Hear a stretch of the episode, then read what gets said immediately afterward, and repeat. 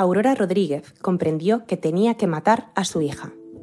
Así arranca la novela del escritor austriaco Erich Halk, Los motivos de Aurora, inspirada en el famoso caso del asesinato que ocurrió en junio de 1933 de la niña prodigio del socialismo y feminismo español, Hildegard Rodríguez.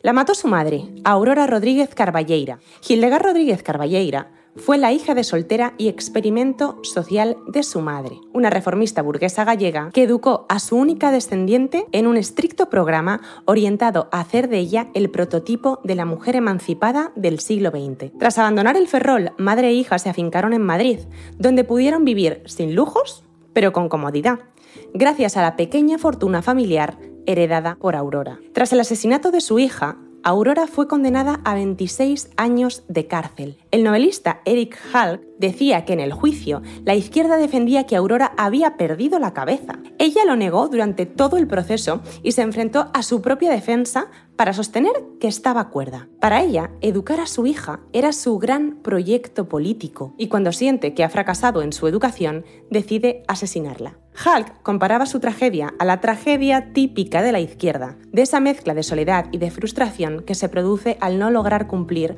unos ideales muy elevados y que se termina volviendo en violencia contra los más cercanos en lugar de dirigirse contra los enemigos. Aurora cumplió la mayor parte de su condena en el manicomio de Cienpozuelos, donde moriría en 1956. Llevado por un caso tan singular como siniestro, el psiquiatra Guillermo Rendueles recuperó la historia clínica correspondiente a Aurora Rodríguez para estudiarlo a fondo, realizando con ello un riguroso análisis que le sirvió para elaborar un trabajo de crítica social desde el conocimiento científico. Sobre el manuscrito de Cien Pozuelos escrito por Rendueles, Almudena Grandes escribió La madre de Frankenstein, novela publicada en 2020 y sobre la cual se ha basado la obra homónima que estará en las tablas del Teatro María Guerrero de Madrid hasta el 12 de noviembre. Con un tremendo elenco, la obra, de tres horas y media de duración, se mantiene fiel a una trama espectacular cuya figura central es un personaje tan interesante como fue Aurora Rodríguez. Bienvenidas y bienvenidos a Recordis, un podcast o lo que tú quieras que sea en el que hoy hablamos de salud mental.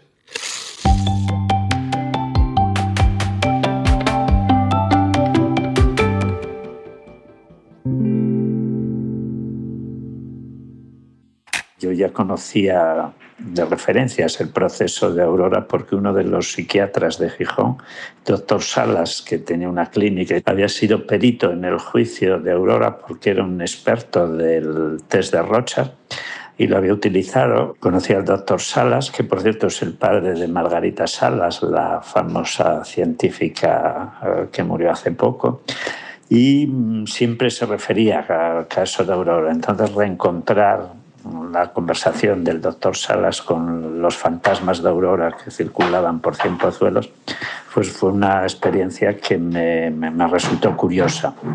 De Aurora Rodríguez en Cienpozuelos continuaban las anécdotas porque, claro, había pasado muchísimos años. Era una paciente privilegiada, tenía una habitación propia, tenía piano en su habitación, tenía gatos propios. Y las pacientes, por un lado, le tenían miedo las monjas, eh, las pocas que quedaban que la habían conocido, la consideraban pues rara, pero no, no tenían muy mala, muy mala opinión de ella. Y luego había mucho material escrito, entonces, bueno, pues era una, una pera en dulce para, para escribir algún libro. Por otro lado, había habido alguna visita muy interesante de un pianista famoso, Arriola, que según Aurora era, lo había forjado ella, que había sido un niño prodigio del piano, y era una de las poquísimas visitas que había tenido Aurora en el manicomio, que también era una biografía que me interesó. Guillermo Rendueles es uno de los defensores del llamado movimiento antipsiquiátrico. ¿Y qué es la antipsiquiatría? Pues un movimiento que defiende que los desajustes mentales son proyecciones de las relaciones sociales establecidas en los sistemas de dominación. Si el sufrimiento psíquico se entiende como desadaptación y se trabaja para que el sujeto pueda volver a adaptarse al mundo, es fácil incurrir en hacerle adaptarse a una situación inadmisible. Quienes critican las culturas terapéuticas, por lo tanto, lo hacen desde la vertiente cultural y también desde la clínica. Critican la expansión terapéutica en la cultura, pero también insisten en que la psicología y la psiquiatría son herramientas concebidas para el control social y que tienen como finalidad la adaptación de las personas al sistema, independientemente de la legitimidad o justicia de aquel. ¿Tú sabes que yo hace un tiempo fui a la psicóloga? Me sentía terriblemente triste, apática, sin ganas de nada, tenía ganas de llorar todo el rato, y el caso es que mi vida no es que estuviera patas arriba, tenía un trabajo medio que, de esos medio que mediocres. Me iba bien con mi pareja, tenía un hogar. La psicóloga no interactuaba mucho en las sesiones, me escuchaba pacientemente los largos monólogos sobre mis padres, mi vocación no encontrada, mi falta de proyectos, mi miedo a estar triste todo el rato y no salir del bucle. Un día me cansé de que no me dijera nada y dejé de ir. Esta era yo hace un año. Tiempo más tarde entendí que quizá esa tristeza para la que no encontraba razón derivaba de algo tan abstracto como el no haber cumplido el llamado mito de la autorrealización capitalista. Toma ya. Tener problemas de salud mental no es lo mismo que sentirse infeliz por no haber cumplido el mito. Aunque lo que sí es cierto es que el sufrimiento que produce es real. Yo creo que también dejar de disociar cuerpo y mente, como salud mental de salud. Va todo unido, va todo conectado y es lo mismo. Entonces, si seguimos llevando un estilo de vida que te aleja del contacto contigo misma, contigo mismo y de tu salud, pues evidentemente se va a cronificar. También trabajar en la gestión emocional. Ya tenemos muy poca tolerancia a la frustración. En un artículo del diario que habla de salud mental, no me acuerdo cómo se llamaba el psicólogo, pero me gustó mucho una frase que decía, se damos el sufrimiento para hacerlo compatible con las necesidades del mercado. Vivimos en sociedades que hablan de salud mental, pero que en realidad están hablando de un conjunto de conceptos entremezclados. Desesperanza, cansancio, falta de expectativas, estrés, preocupación y dificultad para saber cuándo se acabará ese sentimiento. El malestar del que hablamos tiene mucho que ver con la incapacidad de imaginar un futuro que sea realizable. Tenía muchas ganas de hablar de este tema que es la salud mental porque es algo que está muy en boga ahora mismo. Hace unos meses leí el libro Malestamos, cuya sinopsis empieza con el párrafo anterior, que escribieron conjuntamente Javier Padilla y Marta Carmona. Me gustó especialmente que se planteara la salud mental desde una visión político-social sin obviar el sistema ni la sociedad en la que vivimos. Básicamente, el libro pretende poner de relieve que salir de esa situación generalizada de desesperanza no puede recaer sobre la atención individualizada y que no debemos perder de vista el contexto y las condiciones sociales en las que vivimos. Hoy en día muchísima gente va a terapia. Hemos pasado de huir de los manicomios a buscar en la consulta psicológica y en los psicofármacos una dependencia extrema. Entonces, la búsqueda de psiquiatras es un poco un amor a palos, ya que nadie me escucha en ningún sitio, a ver si aquí me escuchan, a ver si aquí encuentro algún espacio que pueda de alguna forma entenderme y un poco disminuir este nivel de sufrimiento. ¿no?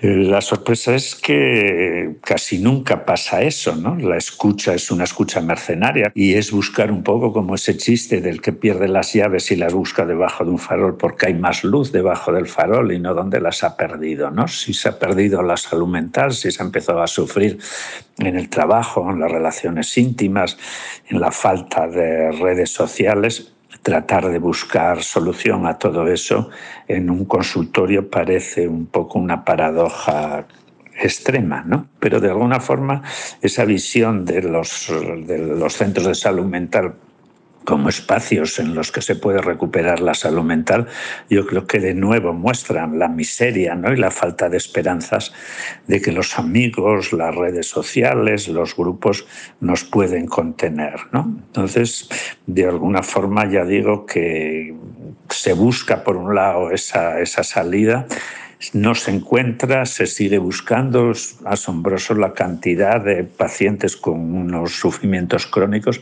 que continúan toda su vida, desde la juventud hasta la vejez, buscando ayuda psicológica o psiquiátrica sin encontrarla y perseverando, ¿no? Pero perseveran porque no hay otro espacio donde, donde puedan ser escuchados.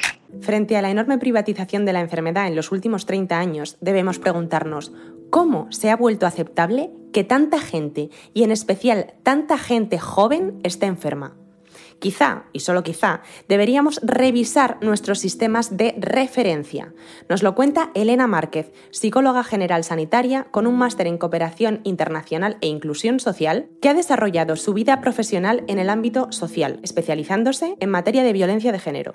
Sí que he estado mucho tiempo trabajando en el Centro Joven de Cruz Roja con chavales y chavalas muy, muy pequeños, más jóvenes. Siempre están sobre la mesa las redes sociales, siempre. Ya no son capaces de explicarte tu realidad sin acudir a las redes. Ya no son capaces de explicarte su malestar sin acudir a likes, a que no sé quién le ha dejado en visto, a que a no sé quién le han visto hacer esto, a que tal ha, tardado no sé cuánto en ver sus stories. Es un momento de, vital de una de construcción de la identidad y las referencias que estás consumiendo para eso te hacen sentirte peor contigo mismo.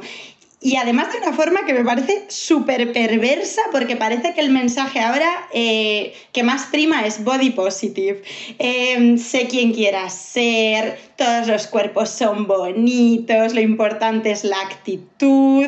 A ver, ojo, que es que estamos también pasando de el cuerpo perfecto, eh, venga, ya te compro que no sea así. Sabemos que tampoco es así, que también estamos todo el rato, aparte de ver este mensaje, cuerpos perfectísimos y vidas perfectísimas, pero ya no es solo el cuerpo perfecto, es la mente perfecta. Eh, puede ser curvy, pero es que tienes una actitud de la leche. Ahora que como seas gorda y estés deprimida, eh, agárrate. Ya es muy dañino porque ya no es solo los cuerpos que vemos y con los que nos comparábamos, que yo creo que nos pasaba a nosotras más en los 2090, sino que ahora también va con un tema de las mentes, ¿no? Y la, la actitud y el bienestar estar, y es la perfección a todos los niveles, interno y externo. Es que realmente la buena actitud y el sé lo que tú quieras ser, es que suele ir ligado a, a un modelo de actitud, a un modelo de físico. Realmente no se te ha ocurrido a ti, no te has levantado y esta mañana has sido la más original en la actitud, en lo que es tener una buena actitud o en lo que es tener un buen cuerpo, ¿no? Entonces ese mensaje ya te ha llegado. Yo creo que las crisis y en el conflicto son muy positivas porque ahí nace el cambio y ahí nace la lucha. Pero volvemos a lo mismo, se está anestesiando y se están aislando esas sensaciones y realmente desde ahí no se puede, no se puede conseguir nada. No es que el llamado body positive o el todos los cuerpos son bonitos sea dañino. Relacionarte de manera sana con tu cuerpo es maravilloso y de hecho necesario.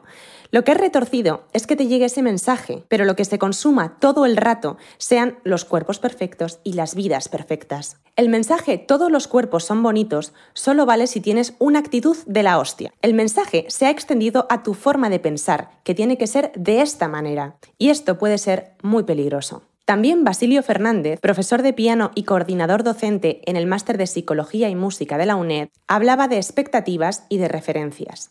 Todo ello para evitar la frustración que supone que el principal itinerario en la educación musical formal en los centros oficiales siga conduciendo fundamentalmente a la vida de intérprete solista, que en realidad son excepciones dentro de un mundo laboral muy difícil, pero muy diverso y al que debemos ser capaces de adaptar nuestras expectativas. En este sentido, cada vez más son las estadísticas que alertan efectivamente del delicado estado de salud psicológica de los músicos, un perfil especialmente apartado de la salud por muchas razones. La psicología te enseña a optimizar tus facultades para afrontar las oportunidades de empleo como un desarrollo personal independiente del resultado. Los psicólogos insistimos mucho en las expectativas y es que ellas nos condicionan la vida mucho más de lo que pensamos. No obtener los resultados deseados, sobre todo repetitivamente, debe llevar a un proceso de reflexión y replanteamiento de objetivos, algo que de alguna manera deberíamos estar acostumbrados a poner en marcha. Supongo que podríamos decir que ahí es donde reside el verdadero trabajo de la psicología. Pero no podemos depender de la consulta psicológica para estar bien. Y debemos entender que no siempre es un problema individual. Esta falsa dicotomía de la elección entre sindicato o psicoterapia está muy presente en el libro del que hablábamos antes. O bien se recomienda de forma generalizada ir a terapia sin prestar atención a qué genera ese malestar ni asumir la problemática laboral, o bien se recalca la necesidad imperiosa de frenar la maquinaria destructiva del capitalismo con herramientas como los sindicatos. En mi opinión, no se trata de elegir una u otra, sino de ser consciente de ambas y discernir lo que ocupa una y lo que ha de resolver la otra. Es preocupante, sin embargo, que de estas dos opciones se nos ocurra solo la psicoterapia como solución a largo plazo. El ejercicio de apelar al derecho individual, a la identidad y a la atención sobre el yo se ha convertido en una trampa que nos aísla y nos hace más vulnerables hemos llegado al punto en el que nos preocupa más impedir que las luchas sociales diluyan nuestra individualidad que evitar que el individualismo fragmente las luchas colectivas. Sí, desde el principio las eh, disciplinas dedicadas a la salud mental han querido adaptar a los individuos al sistema. Esto no quiere decir que lo hicieran con mala intención. O sea, realmente el control social eh, y la adaptación al sistema es algo normal en una sociedad hegemónica que intenta que todos los individuos funcionen correctamente dentro de sus normas. Quizás más que funcionar mal como institución de salud mental, me parece a mí preocupante la aplicación de estos sistemas de control social a movimientos sociales. O sea, el problema no es que una institución intente controlar la sociedad, es lo normal en una institución. La cuestión es qué pasa cuando cogemos unas prácticas de unas instituciones que practican el control social y las aplicamos a movimientos sociales críticos que están intentando transformar la sociedad. Yo creo que lo que se da es una paradoja y una contradicción que muchas veces lleva a la parálisis en los movimientos sociales. Porque, bueno, estamos intentando mm, destruir la casa del amo con las herramientas del amo y eso sabemos en el feminismo que es los feminismos que eso puede ser muy contraproducente. Para salir de esa situación que entremezcla desesperanza, cansancio, falta de expectativas, estrés, preocupación, debemos aludir de forma directa a intervenciones en el ámbito del trabajo, de los derechos de subsistencia y de los demás derechos vinculados a los valores posmateriales, tipo autonomía, libertad de expresión, desarrollo de la democracia, etc. ¿Cómo se puede afrontar la educación artística en una sociedad que realmente parece contraria a este tipo de actividades más allá del show de los medios de masas? Ciertamente esta sociedad occidental está inmersa en unas coordenadas de individualismo, estrés, materialismo, consumismo, que muchas veces son incompatibles con lo artístico. Pero precisamente en este contexto es donde se hace más necesaria la actividad artística, para detener esa inercia y resaltar esa cualidad especialmente humana de comunicarse mediante el arte. Antes citábamos que el malestar del que hablamos tiene mucho que ver con la incapacidad de imaginar un futuro que sea realizable. Pero, ¿de qué futuro hablamos? El escritor y filósofo Mark Fisher hablaba de la cancelación del futuro, algo que nos llena de una falta de esperanzas verosímiles de transformación, las cuales no pueden ser proyectadas hacia adelante porque tenemos la certeza de que el futuro no existirá más que como una reedición repetitiva y probablemente devaluada del presente que estamos viviendo. Desde luego hay algo que está claro. La solución a ese malestar que sentimos en ningún caso es una psicoterapia individual para esclavos o cursos para aumentar la resiliencia para toda criatura que vaya a ser esclava o antidepresivos para todos los esclavos.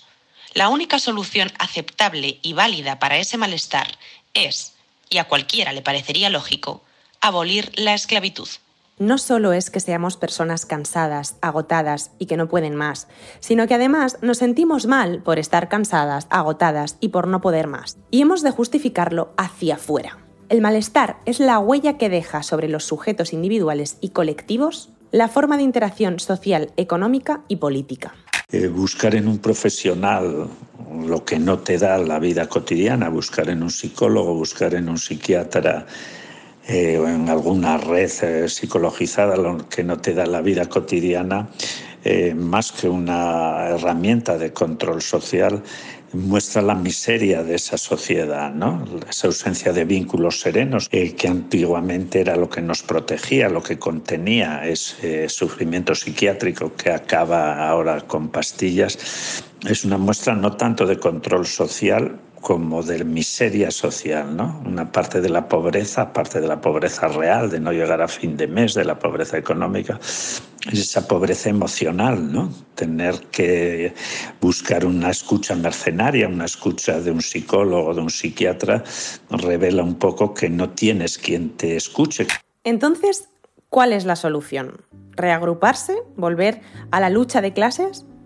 Hay quienes dicen que eso ya no existe, que no hay lucha de clases. Warren Edward Buffett, uno de los hombres más ricos del mundo, decía que claro que hay lucha de clases. Y vamos ganando. Supongo que se refería a él. La cuestión, dicen Carmona y Padilla, es que para colectivizar un problema, primero hay que definirlo. Y siguen diciéndonos, y nosotras creyendo, que es un asunto individual. Y eso nos separa. La injusticia social, según Nancy Fraser, se compone por la mala distribución y el no reconocimiento. Ante esto, se necesita igualitarismo como mirada de futuro, infraestructuras sociales que posibiliten otras formas de relacionarnos, fomento del arraigo como elemento de seguridad y certeza, lo que hablaba Rendueles de los vínculos serenos, y supresión de la división sexual del trabajo como condición de posibilidad para que cuidar y los cuidados no sean un generador de malestar.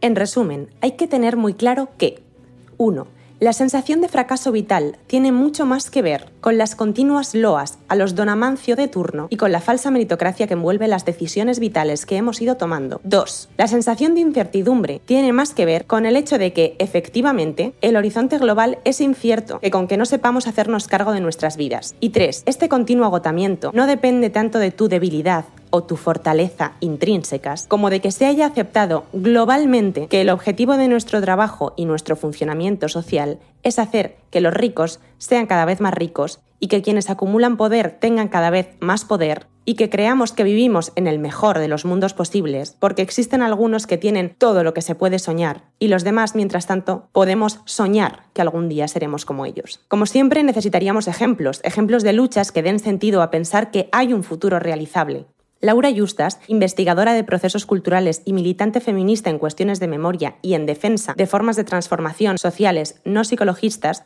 nos da un ejemplo. Un ejemplo de lucha social no psicologista para mí es el caso de la PA.